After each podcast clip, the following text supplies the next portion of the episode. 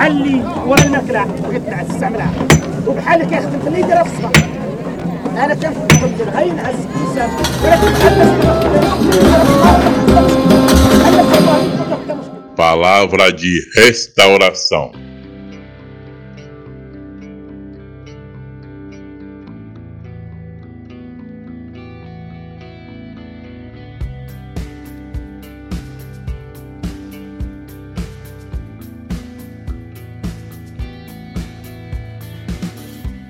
Dia 18. Texto bíblico. Neemias, capítulo 4, versos 7 ao 9. Mas quando Zambalate, Tobias, os árabes, os amonitas e os asdoditas ouviram que a reparação das muralhas de Jerusalém ia adiante e que já se começavam a fechar-lhe as brechas, ficaram muito irados. Todos se ajuntaram de comum acordo para virem atacar Jerusalém e criar confusão ali. Porém, nós oramos ao nosso Deus e, como proteção, pusemos guarda contra eles, de dia e de noite. Tema: Oração e ação andam juntas. O início do capítulo 4 marca a provocação feita por Zambalat e Tobias aos hebreus, que trabalhavam na reconstrução das muralhas. Na ocasião, eles zombaram e tentaram incitar o exército de Samaria contra a obra. Nos versos base dessa devocional, os mesmos que foram citados no início do capítulo, unidos a outros povos, ouviram acerca do avanço da reparação das muralhas e indignaram-se. Eles se juntaram e tramaram contra Jerusalém, pois tinham a pretensão de atacá-los e criar confusão naquele lugar. O povo hebreu, de alguma forma, ficou sabendo acerca disso e prontamente orou a Deus e mobilizou parte do povo para servirem de proteção.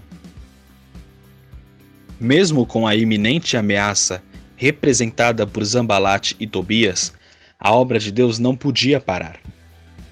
O curioso é que quando o texto bíblico menciona as posturas que os hebreus tomaram, a primeira destas foi orar a Deus, pedindo-lhe proteção. Além disso, parte do povo, sob orientação de Neemias, tornou-se guarda da obra com o fim de protegê-la. A ação e a ação, portanto, andaram juntas.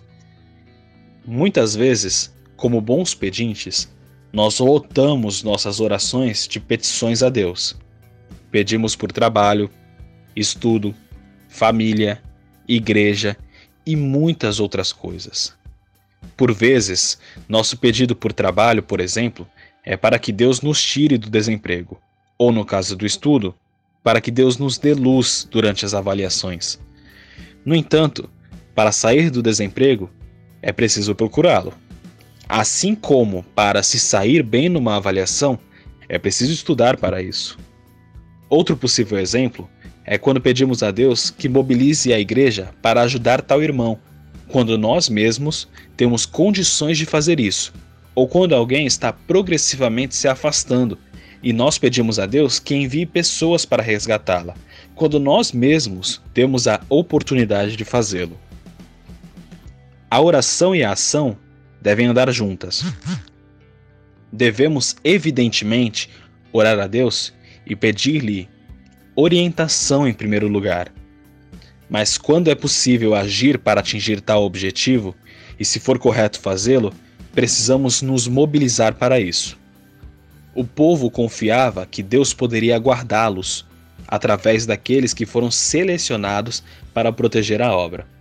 Utilizando do exemplo mencionado anteriormente, nós podemos confiar que Deus trará de volta aquele que está se afastando através das nossas vidas, quando nos aproximarmos dele ou que Deus nos auxiliará na busca pelo trabalho porque nos esforçamos para procurar emprego.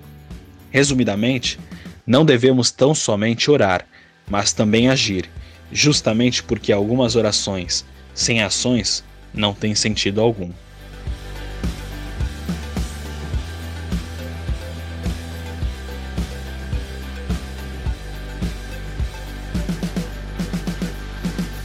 Sugestão de oração peça a Deus que lhe ajude a ter a prática da oração, mas também a agir quando necessário.